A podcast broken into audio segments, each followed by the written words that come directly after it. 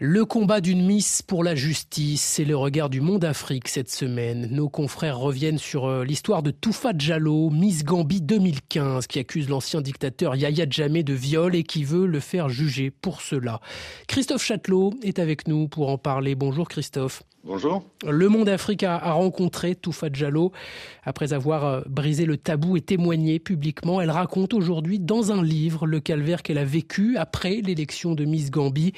Et vous la présentez comme euh, une femme en mission, Toufa Diallo.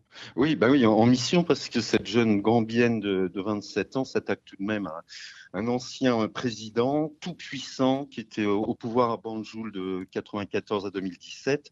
Mais elle s'attaque pas seulement à un ancien président, en fait, elle entend être la, porter la voix des victimes de toutes celles qui sont violées, pas seulement par des présidents. Et cette histoire de viol est tabou en Gambie.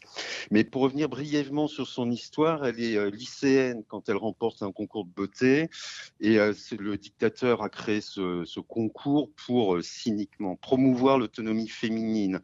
la gagnante de l'opération propagande peut espérer décrocher une bourse. C'est un peu le, le, rêve de Toufa Diallo, mais ce rêve, en quelques semaines, tourne au cauchemar. Et le témoignage de Toufa Diallo mettra finalement en lumière un, vrai système de prédation sexuelle qui a été mis en place par euh, Yahya Jammeh, l'ancien dictateur gambien. Oui, absolument. Bah, rappelons euh, quelques éléments de contexte, peut-être avec euh, l'élément l'élément clé, c'est la chute du dictateur en 2016, son exil en, Guinée équatoriale. deuxièmement, à ce moment-là, on est en pleine vague MeToo et les mmh. accusations font affluer des, des, des témoignages. Et dernièrement, la prise de parole de, cette jeune femme coïncide avec l'ouverture des travaux de la commission Vérité, Réconciliation et Réparation en Gambie. Ces travaux sont retransmis en direct, ça captive, ça émeut les Gambiens. Pendant deux ans, il y a près de 400 témoignages de, témoins, de bourreaux, de victimes, et euh, ça analyse et ça décortique tout le système de brutalité du régime, torture, exécution sommaire, disparition. Alors, Toufa Diallo, elle, elle livre son, son récit du viol en octobre 2019. Et euh, Rick Brody revient dessus. Il est euh, l'auteur d'un rapport sur les crimes sexuels de, de Jamé pendant son, euh, son régime pour euh, Human Rights Watch. Et d'après lui, le témoignage en fait a été crucial pour comprendre le système de, prédation sexuelle mis en place par Jamé. En fait, le système, il repérait les filles qui lui plaisaient, il demandait à ses collaborateurs de les livrer. Il est recruté pour son service de protocole en échange d'un salaire, de cadeaux, de privilèges avant de les violer. Et le véritable rôle de ces protocol girls, comment on les appelait, ça consistait à être à disposition du président pour coucher avec lui, en fait. Les filles du protocole, les protocol girls, c'est comme ça qu'on les appelait.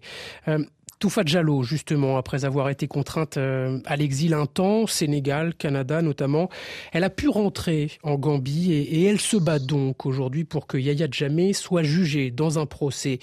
Est-ce que c'est euh, envisageable aujourd'hui, voir Yaya Djamé répondre de ces accusations devant la justice? Alors certes, elle, est, euh, elle est épaulée par Reed Brody, par rien, c'est une, une vedette de, des droits humains, c'est euh, le tombeur de, de l'ancien dictateur tchadien euh, Hissène.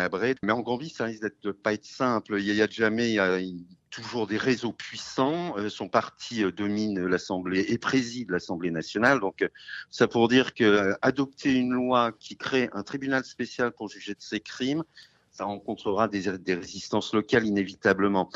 Toufa Diallo, elle, garde espoir. Elle a créé une fondation et elle espère qu'il répondra de ses crimes. Christophe Châtelot, l'histoire de Toufa Diallo, l'ex-Miss Gambie qui voulait faire juger Yahya Djamé, c'est à lire chez nos confrères du Monde Afrique.